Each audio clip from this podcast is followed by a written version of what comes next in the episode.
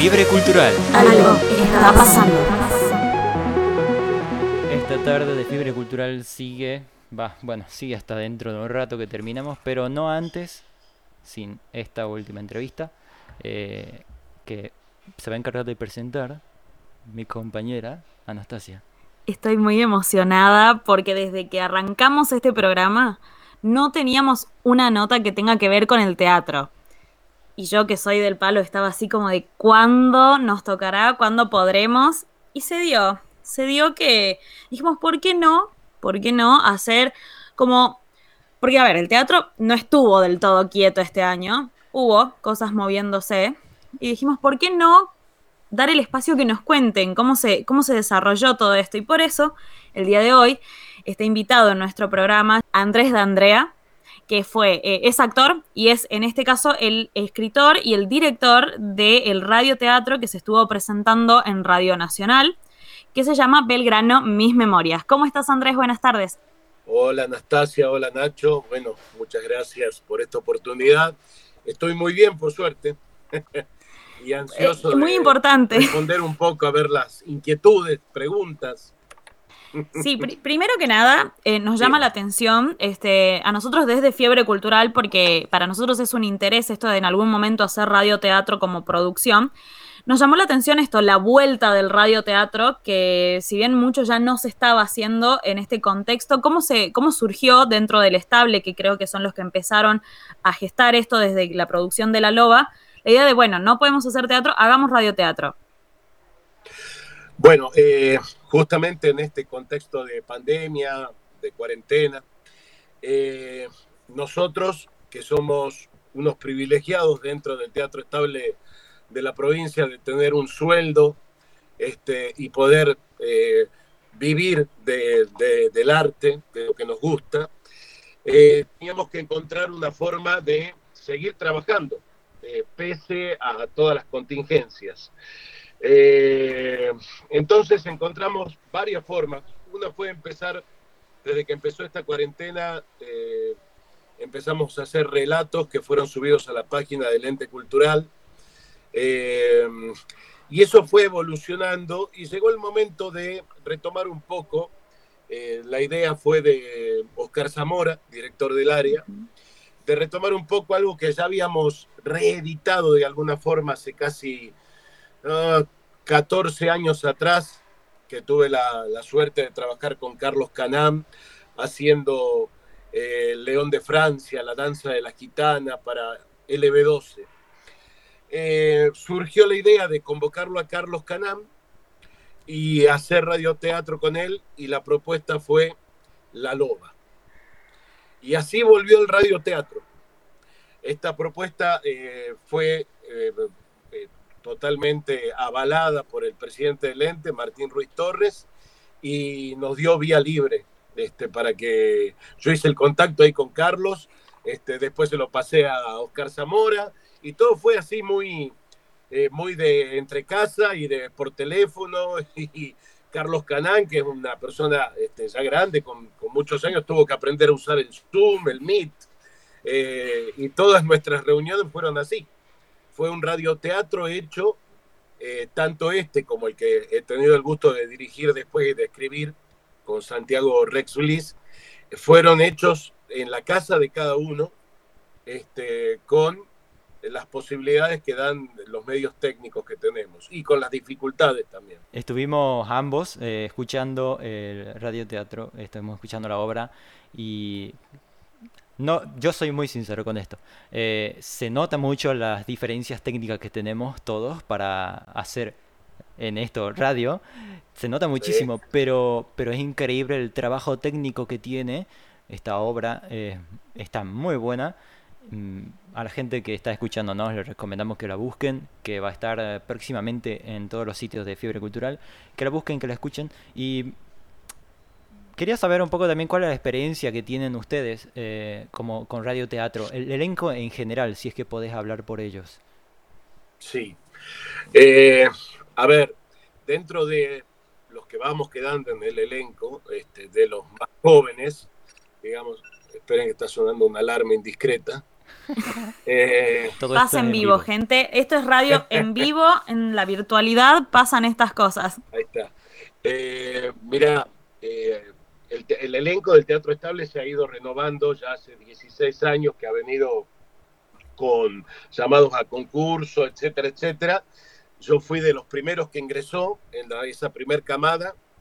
Ya tengo 16 años, 17 años dentro del elenco estable y he tenido la posibilidad de trabajar con muchos actores y actrices que ya no están, no solo físicamente, sino dentro del teatro estable porque se han ido jubilando. Eh, en aquella oportunidad he tenido la suerte de trabajar no solo con Carlos Canam, este, haciendo, eh, como les decía, la danza de la gitana y el León de Francia, que es un clásico, sino con Fanny Dupré, Nati Banadía, eh, bueno, muchísimos, con, con, con, el mismo Nelson González, este, y entonces ahí aprendí muchísimo. Uno de los trabajos que tenemos que hacer como actores es fijarnos en el otro, fijarnos en nuestros compañeros, en los mayores, más allá de que quizá la estética, lo que él hace, no nos termine de gustar, pero siempre está bueno la mirada, porque en esa mirada uno aprende cosas. Yo soy de los tipos que miran, miran mucho, he mirado mucho a los viejos y ya me va tocando crecer en edad, tengo hoy 52 años y ya voy ocupando ciertos lugares que este, me lo permiten mi edad, digamos. Este, pero la observación es una de las cosas más importantes que tenemos como actores, el observar. Los personajes mismos salen muchas veces de la calle. Y con esta virtualidad, oh, eh, te interrumpo, porque justo dijiste la observación. Nosotros nos estamos observando por una cámara, por una pantalla. ¿Dificulta eso interpretar o entender una obra, tal vez. Te lo digo desde la ignorancia. Sí. Bueno, vos viste que no solo esto tiene, hay una distancia, una, una cosa bastante fría, digamos, que este, uno puede amigarse con el medio, pero nunca termina de hacer una cosa presencial. Eh, creo que se pueden hacer cosas, de hecho hay mucha gente que está trabajando este, por, virtualmente y están haciendo obras para, con contenido para subirlo a las plataformas, etcétera, etcétera. Eh, creo que se puede trabajar, no es lo mismo que hacer teatro, para nada. Pero bueno, también es eh, esta cuestión que uno tiene que adaptarse a lo que está sucediendo. No, no, no nos podemos hacer ni los tontos ni dejar de producir, sino que tenemos que ir eh, este, quizá contra la corriente y hacer teatro para, para este formato. Y para el lo día que, se pueda, claro, y el día que se pueda volver a, la presencialidad, al calor, al, contacto con el público. En el caso de esta última producción que fue Belgrano Mis Memorias, que es de tu autoría y aparte de tu dirección, este, cuando lo escriben junto con Santiago Bliss, ¿cuál es el trabajo que hicieron para empezar a escribir esta obra? Este, la idea central, cómo nace la idea de crear este, este proyecto. Bueno, mira, la idea fue así. En una charla que yo tuve, lo voy a contar rapidito, pero es tal cual. En una charla que tuve a principios de año con Martín Ruiz Torres, le planteo, eh, estábamos hablando y dice, eh, charlando así de todo un poco, me dice, vos sabés que libro muy interesante, estamos en el año belgraniano, y le digo un libro muy interesante de Santiago Bliss sobre la batalla de Tucumán. Ah, le digo, Santiago Bliss es amigo mío de la infancia. Y me dice, ¿por qué no lo convocás él y hacen algo? Eso fue eh, eh, fines de febrero. Entonces me contacto con Santiago, les propongo que hagamos una obra de teatro para llevar a colegios y dirigida al público infantil y juvenil entonces había pensado utilizar toda la maquinaria del ente cultural, títeres, magia, este, etcétera, etcétera. Y eh, escribíamos una obra con Santiago para, para este fin, para llevarla a colegios y para representarla en una sala. En marzo desaparece el proyecto, no, no, no quedaba otra. Queda ahí, que vos viste que los primeros tiempos eran que, que sí, que ya volvemos, que no 15 días, 20 días, no, esto se extiende pasa el tiempo y vuelvo a hablar con Martín y le digo, mirá, lo único que se me ocurre es llevar esto al radio teatro, que habría que adaptarlo. eh, fue después de la loba. Entonces me dice, háganlo. Y estuvimos un mes y medio trabajando con Santiago, yo se lo transmití a él, y él me transmitió toda, eh, toda la parte histórica, porque uno a veces no, eh, no a veces, uno no conoce de historia, y, y el aporte de Santiago, que es un magíster, es fundamental para una obra de estas características, y yo hice todo el aporte de cómo pueden dialogar, qué, qué situaciones se me ocurrían, en qué contexto podía ser, y Santiago ponía la pluma de, del dato histórico que podíamos aportar. Y la escritura fue hecha así en un mes y medio, y terminamos, eh, la presenté a, a, a los seis capítulos, los presenté, y 15 días después de eso ya estábamos trabajando con los actores y actrices del estable grabando. O sea, fue un trabajo súper rápido de decidir, de hacerlo este, y adaptarlo en un mes, que es un Fue trabajo intenso. rápido, claro, porque ya teníamos la idea, ya teníamos la idea y la pudimos adaptar al formato del radioteatro, sin ser para nada expertos, digamos. Pero sí lo pudimos hacer. Lo creo que nos salió bastante bien. Sí, el resultado, este, yo en, este, en mi caso escuché hasta el capítulo 4, que me encantó. Este, y la verdad es que el, el resultado es muy, es muy atractivo. Nosotros desde Fiebre hemos escuchado, eh, porque hemos compartido y difundido otros radioteatros de otras producciones más antiguas.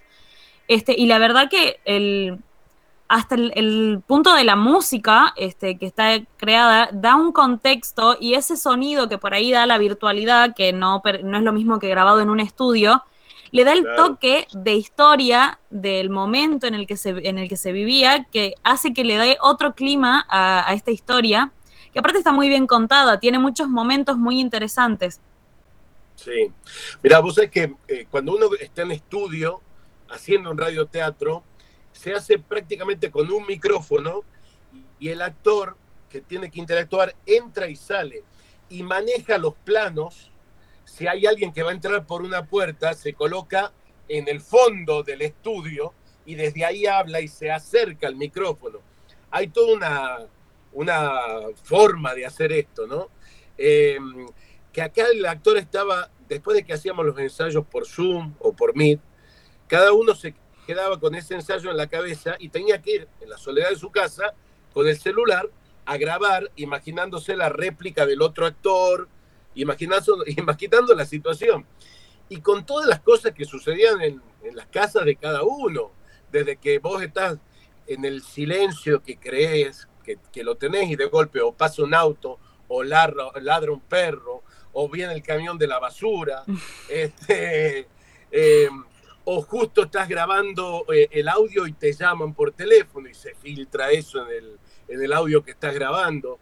Eh, o, por ejemplo, yo tenía situaciones donde me pasaban los audios antes, antes de mandar a edición, y le digo, che, mirá, te noto, hablas como muy bajito, le decía a una de las chicas, Emilia Guerra, estás hablando muy bajito y me sabes lo que pasa, claro, me doy cuenta, están durmiendo mis hijos. Y entonces ella grababa bajito, bajito, y no se daba cuenta. A otro le digo, mira, es como que se mete un motor, hay como el ruido de un motor en el audio. ¿Sabes qué es? Es la heladera. es la heladera que empieza a andar a funcionar la bocha y hace un ruido. Bueno, ese tipo de cosas pasaban. pasaban Hicieron la experiencia distinta. Claro, es, es así, muy, muy, muy loco de este, todo. Este, pero bueno, hay que adaptarse, no, no, no queda otra. si no, es, es perecer. y no, no, no hay otra forma. ¿Y consideraron quizás eh, para el futuro, este, cuando se pueda volver a las salas y se pueda volver al teatro al que estamos acostumbrados, seguir haciendo estas producciones de radioteatro además del teatro presencial? Eh, yo creo que sí. Eh, yo te cuento, les doy un anticipo. Estamos Ay, trabajando. Sí, primicias. primicias. Estamos trabajando con, con Santiago Rex Bliss en eh, un. Vamos a indagar. Digamos que hay una muy buena onda con el, la nueva presidencia del ente, Martín uh -huh. Ruiz Torres, que, bueno, aparte se dio cuenta del contexto evidente en el que estamos viviendo y entonces quiere producir. A mí me gusta mucho la técnica de eh, eh, whiteboard, que es la manito que va dibujando a medida que, sí, sobre un fondo blanco. Una mano de dibujante que también puede ser o grabada en vivo o si no es una mano digital, pero el dibujo existe. A mí me gustaba eso y me gustaba mucho contar alguna historia con ese formato. Entonces nos encomendaron que hagamos 10 producciones de ese tipo para llevar a quizá Canal 10 y también subirlo a los medios, a YouTube, etcétera, etcétera, sobre personajes o situaciones de Tucumán. Así que estoy trabajando en eso ahora con Santiago. En estos días ya estamos produciendo el texto. Eh, también voy a tener la posibilidad de dirigirlo. Eh, lo tenemos a César Carrizo, que es un dibujante de Tucumán, que va a hacer todos los dibujos y toda la técnica de, la parte de comunicación eh, y tecnología del ente cultural. Estamos en eso. Y estamos pensando en volver a las salas cuando se pueda, sí, sí, sí. El tema, el tema interesante ahí es qué hacemos los actores, actrices, directores cuando volvemos a la sala y qué contamos. Porque las cosas que uno iba a contar a principios de año perdieron de alguna forma o hay que readaptarlas a lo que ha sucedido. No nos podemos hacer los tontos de esto que ha sucedido, de esto que nos pasó y nos está pasando. Entonces hay toda una, una historia en la cabeza de que si uno quería hacer una obra, El Reñidero, por ejemplo, eh, por citar un clásico, y decís, bueno, pero eso lo quería hacer a principios del año 2020. No sé si en el 2021 lo voy a querer hacer o cómo la hago. creo que la presencialidad va a pasar también por ahí. ¿Qué vamos a contar? ¿Y para qué vamos a contar eso? Y otra cosa que no dejo de pensarlo es cuánta gente nos va a acompañar. Que eso es... Totalmente un, mundo este, que lo vamos a tener que ir descubriendo. ¿Cuánta gente, que, cuántos espectadores van a querer ir a una sala de teatro? Ese es el mayor interrogante. Este, ¿Cuánta gente va a estar dispuesta a ir? Yo tengo una fantasía que le he compartido en un momento con otra gente que hace teatro, de que la gente va a estar ávida de volver a las salas este, y de ver teatro y que se haya dado cuenta en este tiempo, quizás gente que no iba tanto a decir, che, hace mucho que no veo una obra. Pero quizás es una fantasía mía. No, no, no, yo creo que eh, hay un público, hay un público, Tucumán tiene su público, pero me parece que el trabajo que vamos a tener los actores y actrices es, este, vamos a tener que trabajar en ese punto, en lograr eh, confianza en el espectador. Hay un, mundo distinto que se nos plantea, porque no es que ya viene en diciembre la vacuna y ya está, no, esto va a ser todo un 2021 este, y, vamos a llegar al 2022 y las cosas no van a volver a como eran. Vamos a tener que hacer un trabajo para atraer nuevamente a los espectadores, sobre todo, este, por ejemplo, eh, la gente mayor, la gente grande la gente grande va a tener eh, su reticencia a ir a una sala, a exponerse de alguna forma. Eh, vamos a tener que hacer un trabajo bien fino para recuperar espectadores.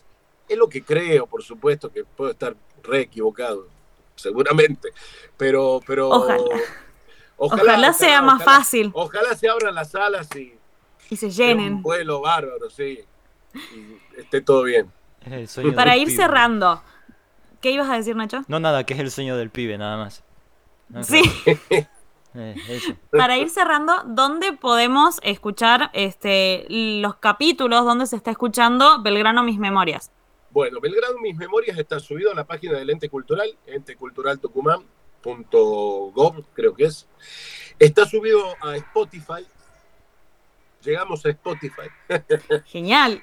eh, y próximamente va a ser eh, repetido por Radio Universidad y la radio de prensa. Eh, y la gente que quiera utilizar el material está es de libre disponibilidad en la página del ente. Lo pueden descargar y usarlo. Hay, hay, de hecho, hay escuelas que lo están utilizando como un material para escuchar y trabajarlo, que está muy bueno. Eh, y nos sorprendió gratamente eso. Este, y está es de libre disponibilidad para cualquiera. Genial. Genial, buenísimo. Igual ya vamos a dejar, este, sobre todo linkeado el, el Spotify, que es lo, lo, más fácil de acceso. Ahí está. Este, para que la gente vaya a escucharlo. Y para todos los proyectos que se vengan, este, ya saben que cuentan con Fiebre Cultural, nosotros para hacer la difusión, para compartir, este, para contar lo que se está trabajando, que nos parece muy importante resaltar esto, los artistas que no han dejado de moverse eh, a pesar de, todo lo que está pasando este año y sobre todo cuando se pueda empezar a volver a alguna normalidad, si se le puede decir así, difundir lo que, lo que se esté haciendo, que también va a hacer mucha falta, acá estamos. Eh, buenísimo, muchas gracias. Voy a poner al tanto a todos los compañeros y compañeras del teatro. Sí, por favor, este, que sepan que pueden contar con nosotros con lo que sea que estén haciendo, que quieran difundir, que necesiten que la gente se entere, nos mandan y nosotros este, nos encargamos de, de, ayudarlos con eso, que también, bueno, es la forma de, de devolver un poco de, de, todo eso que se entrega cuando uno es artista, eh, nosotros devolvemos a través de la difusión. Está buenísimo, está buenísimo. Y lo que ustedes también, lo que ustedes hacen también, chicos, es arte, así que estamos todos en este barco. Bueno, somos, somos artistas, puede ser, pero y sí, papelones sí, sí, nos mandamos a veces. El arte tiene muchas, muchas ramas, muchas facetas y esta es una de ellas. El también el poder compartir, el poder difundir, el poder generar, está, está muy bueno lo que están haciendo y, y desde este lado pues, se agradece. Ay, bueno, muchas gracias. Yo te digo que no, gracias a vos y a ustedes, los sí. artistas que, bueno, que bueno, eso. Eh, y, ay, yo no, me bueno. quiero sacar las ganas, perdón, yo me quiero sacar las ganas de decir esto, que tal vez creo que es algo que sabes, Sanas. Me declaro fan de Michilo. Ah, ¿viste? Me declaro fan. Los dos, ¿Viste? somos muy fan. Bien, bueno, yo eh, ese, ese personaje este, eh, lo, lo pensé yo como un ayudante de mano, de, de, de, Belgrano, porque no existe, eso es fantasía pura. Y yo decía, va a haber fan de Michilo, mirá, qué bueno. Nosotros. Qué bueno. Sí, Acá sí, están sí, los primeros. Qué bueno, son, qué bueno poder corroborarlo, sí. Ah, yo decía, va a haber fan de Michilo, qué es, lindo. Es un personaje ay, no sé, que es muy fresco. Y aparte el momento íntimo, que yo lo siento muy íntimo, el momento del capítulo 4, sí. que están hablando Cuando con, habla con su mujer. Le decía a Ana, sí, qué íntimo me siento. A mí me conmovió hasta las lágrimas el día que lo ensayábamos y que salió como quería. ¡Wow! Eh, fue muy lindo, muy fuerte. Felicidades por tremendo trabajo. Por ese tremendo trabajo. Sí. Bueno, no, gracias, gracias. Bueno. ¿Nos, ¿nos vamos a una pausa, sí. Nacho? Sí, sí, bueno. sí. Así que seguimos con más música, ya casi por terminar el programa. Te agradecemos, Andrés. No, gracias. Fiebre cultural. Algo está pasando.